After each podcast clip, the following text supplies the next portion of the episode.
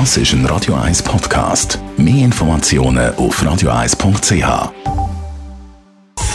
Gesundheit und Wissenschaft auf Radio 1. Unterstützt vom Kopfwehzentrum Irlande Zürich. www.kopfwww.ch eine neue Studie kommt zum Schluss. Eigentlich könnten wir 130 werden oder sogar noch älter. Forschende haben Daten von Hochbetagten aus mehreren Ländern ausgewertet.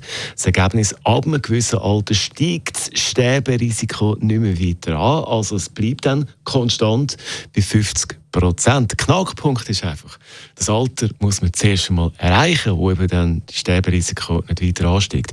Das schaffen dann eben gleich nur ganz wenige. In der Fachzeitschrift Royal Society Open Science hat man eine Analyse von diesen Daten von rund 1100 Hochbetagten aus 13 Ländern präsentiert. Also mit Hochbetagten sind Menschen gemeint ab 105 oder noch älter. Und hat man dann eben mal das Alter von 110 erreicht, dann ist es eben gut möglich, dass man noch älter wird, eben 130. Oder vor kurzem ist eine Studie herausgekommen, da hat es geheißen, theoretisch wäre es sogar möglich, dass man 150 wird. Wird allerdings kontrovers diskutiert, die ganze Thematik. Und eben Kunst ist aus der aktuellen Studie, dass man eben zuerst einmal das Alter von 110 erreicht. Stellt euch das mal vor.